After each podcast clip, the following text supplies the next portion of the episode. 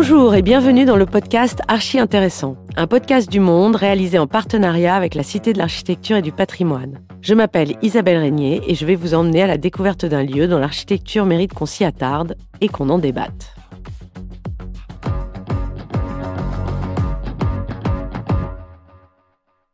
Pour cet épisode, direction Boulogne-Billancourt, dans le sud-ouest de Paris. Nous partons à la découverte d'un paradis caché, invisible depuis la rue le musée départemental Albert Kahn.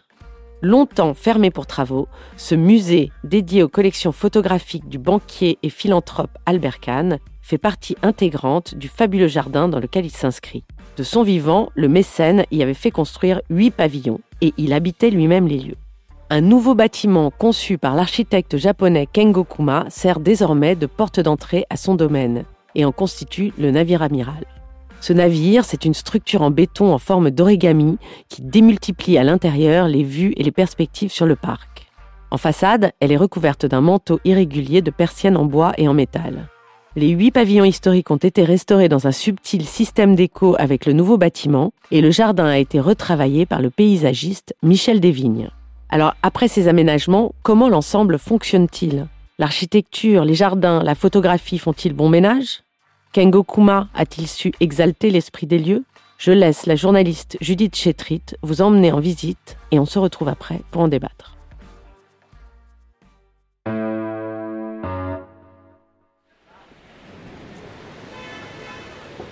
On rentre dans le musée par ce passage euh, qui euh, nous permet en fait euh, de rentrer dans l'ombre et de quitter la ville.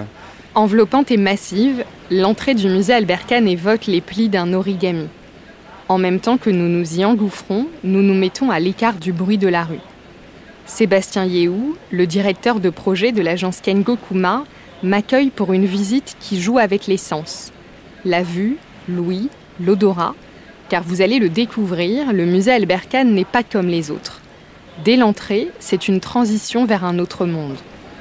Et là, on va progresser sur cette rampe douce qui est dans la continuité euh, de l'espace public. Et peu à peu, on rentre dans l'ombre et en fait, on s'aperçoit, mais même là très euh, simplement, très directement, euh, que les murs euh, font une protection acoustique et au fur et à mesure, on rentre, c'était vraiment notre volonté, dans le nouveau musée. Et c'est pas que le musée, dans l'espace du musée Jardin Albert Kahn. Après y être entré, je file au deuxième étage du musée, appelé à accueillir un futur restaurant une vue imprenable sur les différents jardins, car ici, au même titre que les œuvres photographiques et cinématographiques, ils font partie des créations à découvrir. Ce sont eux qui assurent l'identité et l'ambiance singulière de ce lieu. L'une des médiatrices, Julie Cellier, y anime une visite guidée du bâtiment. Là, vous êtes entré dans une propriété qui fait 4 hectares. Et évidemment, vous ne pouvez pas le deviner quand vous arrivez comme ça côté rue. C'est vraiment l'idée aussi de cette architecture, de vous euh, finalement de vous donner un aperçu sans trop pas vous donner en voir d'une certaine façon.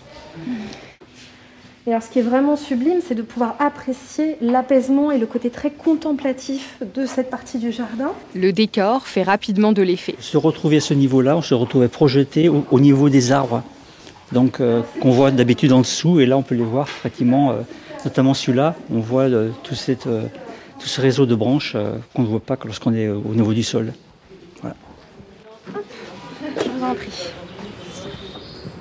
Mais les arbres et les fleurs ne sont pas immédiatement à portée de vue dans leurs détails. Un couloir sert de liaison et de bordure, l'engawa dans l'architecture japonaise, un des concepts clés de ce projet piloté par Jordi Vignals. De la même manière qu'on a fait un accès en diagonale qui nous a fait oublier la ville, aussi on, on souhaite faire une transition vers les jardins d'une manière progressive. Et cette passage par l'Engao, c'est une première étape de déambulation qui nous, qui nous force d'une certaine manière à, à, regarder dans un premier temps le jardin, à, à circuler à côté du jardin pendant quelques mètres avant de pouvoir y accéder. Et ça nous fait en gros une, une introduction euh, petit à petit jusqu'à on arrive à mettre nos pieds euh, dans, le, dans le jardin d'Albert Une autre transition est aussi assurée par la technique du sous-d'arrêt, une sorte de store élaboré pour filtrer la vue le long d'une façade. On a utilisé deux types de, de lames, en bois et en alu anodisé. C'est toujours les mêmes lames qu'on fait aussi tourner de manière différente et qu'on l'oriente de manière différente pour créer un, un jeu de vibrations euh, en mettant euh, surtout aussi depuis euh, les jardins une vision qui est qui, qui, se font avec avec les jardins donc et en plus on évite un effet qui est très perturbant que c'est l'effet miroir parce qu'on a une façade qui est très vitrée côté jardin et sans ces dispositifs de lame, on aurait euh, des reflets qui pourraient être très froids et très gênants. Et en mettant euh, ces soudarés, ça nous a permis de, casser cet effet miroir et justement de fondre le bâtiment avec, euh, avec la végétation. Nous arrivons maintenant dans les jardins. C'est l'écrin du musée.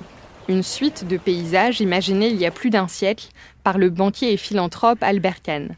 Il en a fait un symbole de paix et de lien entre des cultures qui se connaissaient peu entre elles. Aujourd'hui, c'est la propriété du département, mais c'est cette même identité que préserve Pierre-Emmanuel Schmitt, le chef jardinier. On est dans un parc à Seine quand même qui était euh, aussi très en vogue euh, à la fin du 19e siècle, au début du 20e siècle, euh, qui était une forme comme ça de collection d'images, de paysages euh, qui venaient euh, des quatre coins du monde. Et c'est ce qu'a voulu vraiment ici Albert Kahn, et c'était son, son, vœu, c'était d'avoir effectivement une représentation de différents modes de, la nature jardinée euh, telle qu'elle se faisait, celle se pratiquait à l'époque. Ce n'est pas du tout un jardin botanique. On est dans un, jardin avec des scènes paysagères très très variées et qui sont très très fortes, très très marquées aussi. Euh, c'est ce qui me plaît aussi vraiment dans, dans, dans, dans, ce, dans ce jardin, dans ce jardin à Seine, c'est effectivement la possibilité de voyager aussi vite et aussi fort de, dans, des, euh, dans des espaces qui n'ont rien à voir les uns avec les autres. Et l'idée, c'est vraiment l'évocation. Donc on évite au maximum euh, d'avoir des indications qui pourraient euh, nous faire penser voilà, au jardin botanique et, euh, sortir de cette magie effectivement du voyage euh, de, la scène, de la scène paysagère qui est traversée, qu'elle soit japonaise, forestière effectivement ou, ou du jardin français plus classique. Pierre-Emmanuel Schmitt nous emmène vers son coin favori, la forêt vosgienne, un hommage à la région natale d'Albert Kahn. Des centaines d'arbres avaient été déracinés par la violente tempête de 1999. Ceux qui longent notre chemin ont une vingtaine d'années. C'est un endroit très très sombre avec euh, avec euh, cette forêt d'épicéas et euh, avec vraiment une, une, une lumière quasiment qui n'arrivait quasiment pas au sol. Là, on voit que on a vraiment des trous de lumière et je trouve que ce, jeu aussi euh, de, de lumière est très très intéressant dans la forêt vosgienne. C'est aussi pour ça que c'est un de mes endroits préférés du fait déjà du calme. Euh, vraiment euh, qui, qui, qui règne, on est vraiment transposé dans un autre, dans un autre monde. Non, jamais vu. Les jardiniers sont à l'œuvre un peu partout dans le jardin. Vous voyez euh, un jardinier qui est en train de, de, de tailler euh, la haie de Charmy et la haie de Mahonia qui viennent euh, en, en, jonction euh, entre le jardin français et, euh, et, la scène anglaise. Ce qui est intéressant aussi pour moi, au-delà de, ce jardin à Seine, c'est aussi comment on traite les transitions et, et les franges. Et ces parties-là sont vraiment intéressantes parce qu'elles laissent aussi une forme de liberté aussi euh, euh, aux jardiniers dans l'expression euh, de la taille, des plantations puisqu'elles sont moins, on va dire, figées. Vous savez, il y a un certain nombre d'autochromes, il y en a 2500 en tout, 2500 autochromes qui ont été faits du jardin Albert Kahn euh, pendant euh, plusieurs dizaines d'années. Et, euh, et, de fait, effectivement, c'est une base euh, très intéressante pour nous de travail pour la restitution des scènes. Et en même temps, cette coexistence entre des végétaux qui viennent des quatre coins du monde, euh, qui ont été ramenés d'expéditions, de voyages, et effectivement aussi euh, des végétaux qui sont euh, ici indigènes dans, le, dans la flore ici d'Île-de-France. C'est ça, qui est, ça qui est aussi très très fort, je trouve.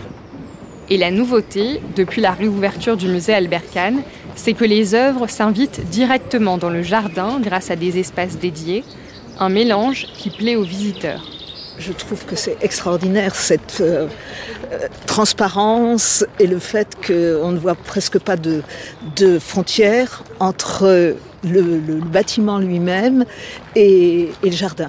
Ça, c'est absolument extraordinaire. Et cette impression de, voyage, euh, d'entrer euh, dans d'autres cultures, dans d'autres mondes. Et je pense que Albert Kahn aurait été vraiment très très content de cette réussite. Pendant la visite, les questions portent sur le lieu, mais aussi sur l'homme, son engagement et sa renommée.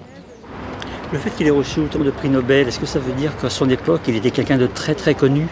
Oui, tout à fait. C'était quand même quelqu'un d'assez important, même si peu de personnes avaient l'opportunité de le rencontrer euh, en personne, mhm. puisque c'était effectivement quelqu'un qui restait plutôt en retrait. Mais son nom n'était pas inconnu. Euh, pour, les, pour ses contemporains, notamment parce qu'effectivement, c'était une personnalité vraiment très très riche, mhm. très connue, et qui euh, recevait euh, chez lui, dans sa propriété, des personnalités vraiment connues, à commencer par son, son mentor, la personne qui l'a un petit peu formé sur le plan des études, à savoir le philosophe Henri Bergson, qui était un peu mhm. son, ami très proche, euh, mhm. qui, le, le, premier vraiment avec qui il s'est noué, il s'est noué un lien d'amitié au moment où il est arrivé à Paris. Et puis euh, d'autres personnalités comme le poète indien Rabindranath Tagore, qui est le premier prix Nobel de littérature en 1913 en dehors du monde occidental. Euh, également d'autres personnalités assez connues comme l'écrivaine Colette, par exemple, qui a été reçue ici. Euh, voilà, toutes sortes de personnalités. Clémenceau aussi.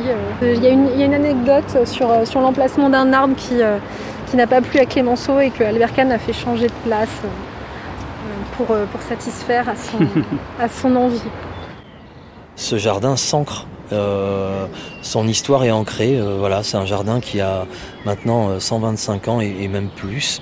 on sait que certains végétaux, je parlais tout à l'heure du marronnier, ont plus que ça puisqu'ils étaient déjà ici. probablement aussi des platanes. je pense qu'il avait aussi cette volonté très très forte d'expérimenter. L'expérimentation au jardin est pour moi quelque chose aussi de très important ici il, faisait bouger les, euh, plantes euh, à, ses jardiniers.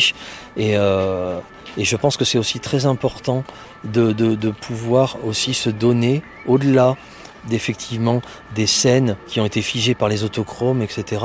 Cette possibilité-là d'expérimenter en laissant pousser la nature naturelle, la nature sauvage, et puis essayer avec de la nature domestiquée, de la nature horticole, euh, effectivement d'agrémenter des parties du jardin euh, voilà, que l'on veut requalifier, euh, repenser ou, recréer une poésie là où, où elle a disparu.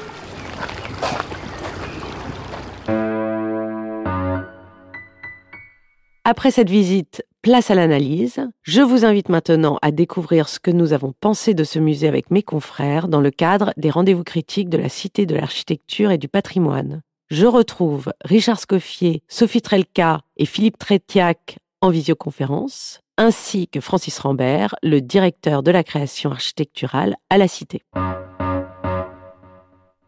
C'est vraiment une, très très grande réussite et ce qui est intéressant, c'est que c'est un architecte euh, japonais qui vient travailler en France. Bon, c'est vrai qu'il a, il a quand même, euh, c'est pas, c'est pas son coup d'essai, mais c'est pas toujours évident de euh, d'apporter une culture architecturale étrangère en France parce que les normes sont pas toujours les mêmes. Là, par contre, le référent culturel japonais fonctionne extrêmement bien dans, dans ce site, donc un site d'origine qui est absolument magnifique.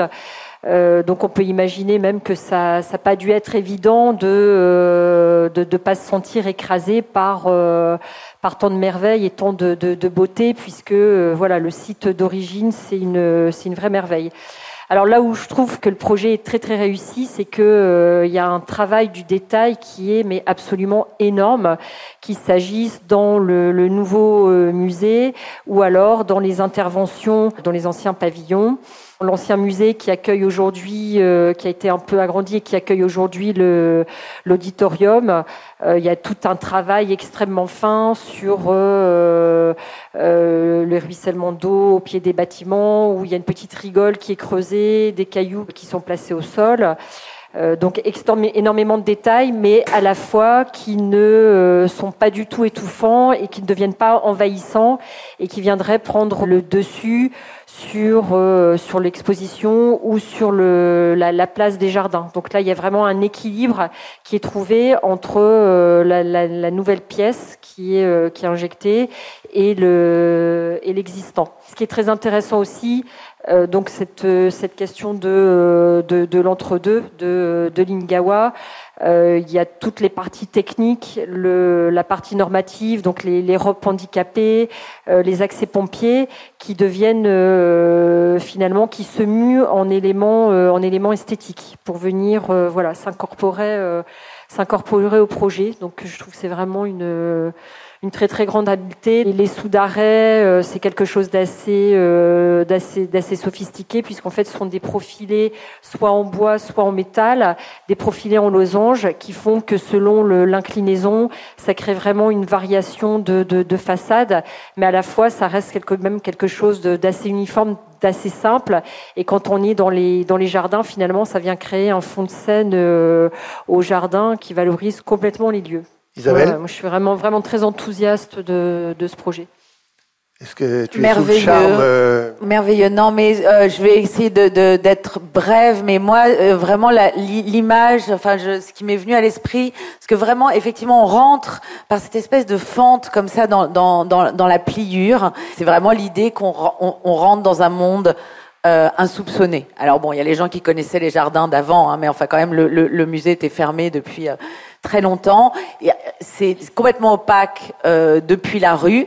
Euh, on a cette couverture euh, comme ça en, aluminium, et donc on se glisse comme ça. Et là, on va rentrer. C'est c'est Lewis Carroll, quoi. C'est on passe de l'autre côté du miroir. On va rentrer d'abord dans ce bâtiment qui est complètement incroyable parce que c'est tout en pliure, euh, euh, c'est une sorte de, de, je sais pas, origami. Enfin, je veux pas faire des, des, des, des raccourcis un peu euh, culturels, peut-être un peu un peu primaires, mais enfin quand même c'est ça quoi. C'est vraiment la, la, la, la, pliure, les lignes brisées, les, les angles aigus, et puis et puis tout des, des espèces de, de, de, couloirs qui filent et puis qui vont se dilater avec des, des miroirs partout. Je pense que le miroir c'est quand même quelque chose de très très important. En fait, le bâtiment est assez euh, assez, étroit, hein, assez euh, effilé comme ça, euh, et, et, et, on est en même temps complètement désorienté à l'intérieur avec avec ces, ces, ces, volumes tranchés, c'est voilà les, les réflexions. Il y a une diffraction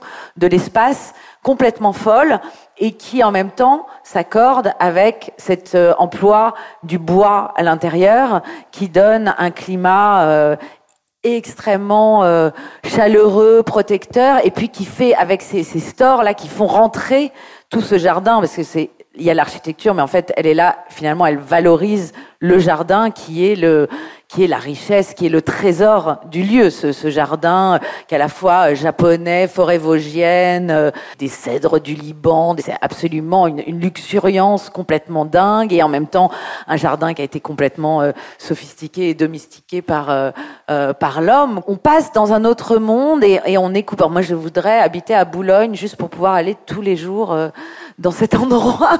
C'est bien la première fois de ma vie que je me dis une chose pareille. Et tu, quitterais Montreuil? Bah, ouais, le musée Albert Kahn pourrait me faire passer à l'ouest, quoi. Sait-on jamais. Mais voilà, avec le, le jardin, donc on, on rentre d'abord dans ce bâtiment de Kengokuma, qui, et puis le, il faut quand même dire un mot du musée. Il y a, il y a c'est les autochromes, donc la collection d'Albert Kahn, qui sont présentés d'abord au rez-de-chaussée sur un espèce de mur, comme ça justement, qui file sur une longueur euh, incroyable de, dizaines et de dizaines de mètres.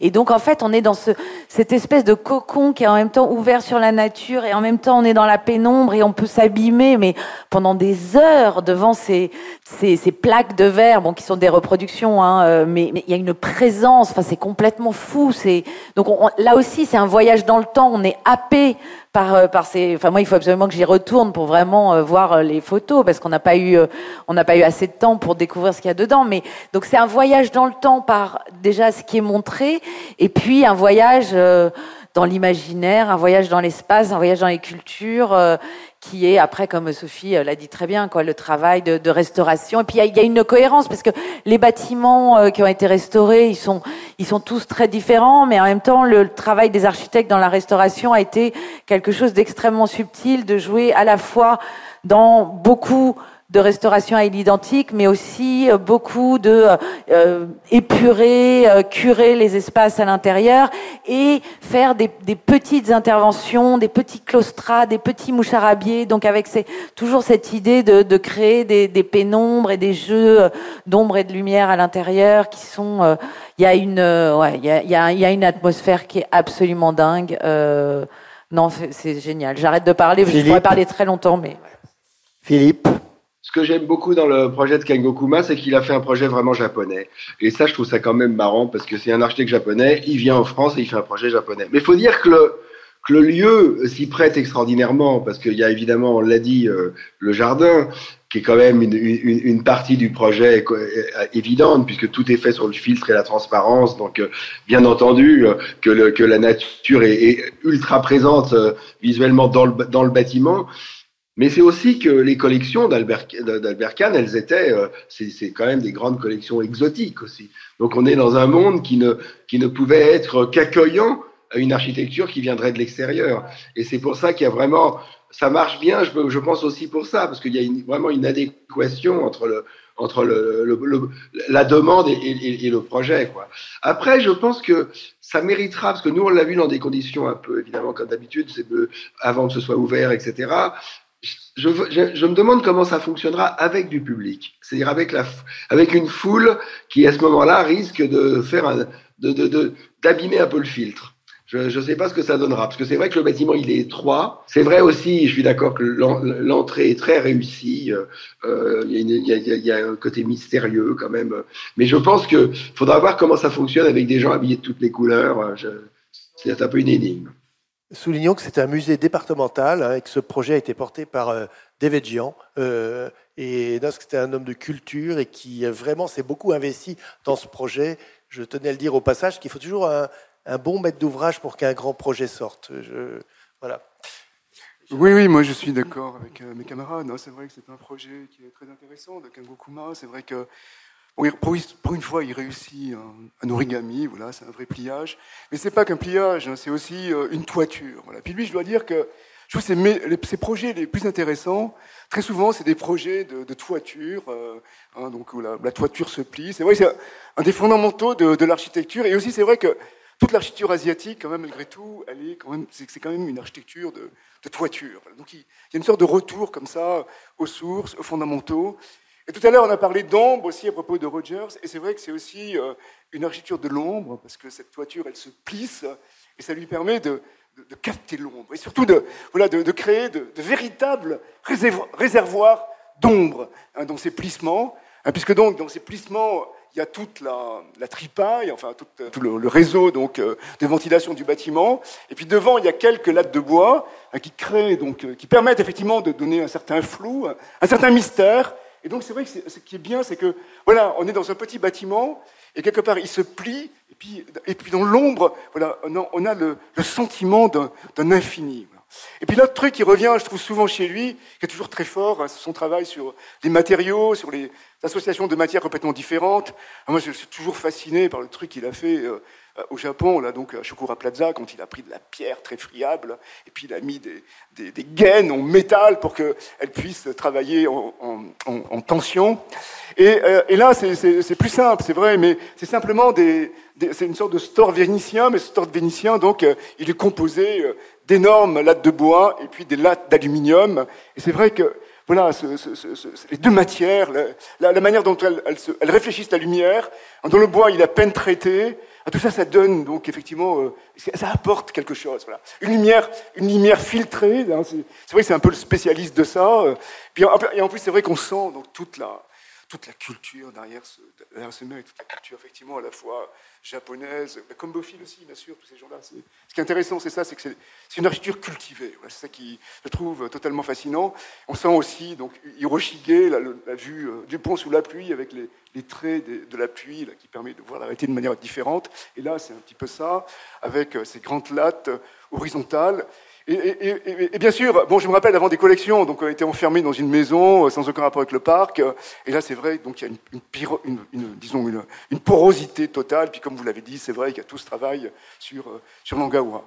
Voilà, donc ce projet il est très bien, mais quand même malgré tout des fois, excusez-moi, je, laisse, il faut que je, il faut que je mette un peu de venin quand même, sinon c'est pas marrant. Donc il y a un côté un peu, disons, comment il s'appelle, Villemot chic, qui, qui, qui me gonfle un peu. Oh, enfin, je veux dire, pourquoi? Non, mais justification quand même. Parce que tout n'est pas traité, tout n'est pas traité comme ça.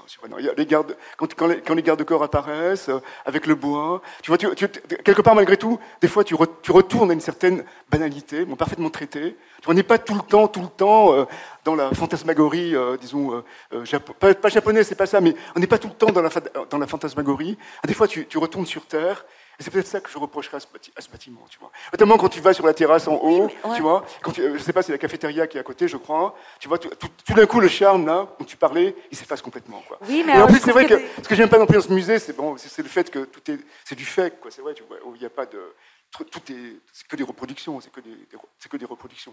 Oui, mais c'est parce qu'ils peuvent pas les. elles, sont, elles sont dans l'armoire euh, qui est dans un autre pavillon. mais tu vois, bon, voilà, c'est quand même. Euh, voilà, un musée quand même, tout, tu vas voir des choses, tu, veux voir l'aura, tu veux voir. Euh, là, tu, tu l'as pas. Donc, euh, Mais je suis d'accord qu'il y a quelques espaces qui marchent moins bien que d'autres, mais en même temps, ils se transforment tellement tout de suite. Comme la, la, quand on rentre, là, il y, a ces, il y, a ces, marches qui sont devant un mur, c'est un peu, c'est un peu, un peu bâtard, quoi. Il y a un truc un peu bizarre, et puis tout d'un coup, ça s'ouvre, euh, et c'est un peu la même chose pour le restaurant. C'est un très bon, c'est un très bon projet de Kuma, mais quand même, voilà, il faut toujours trouver quelque chose.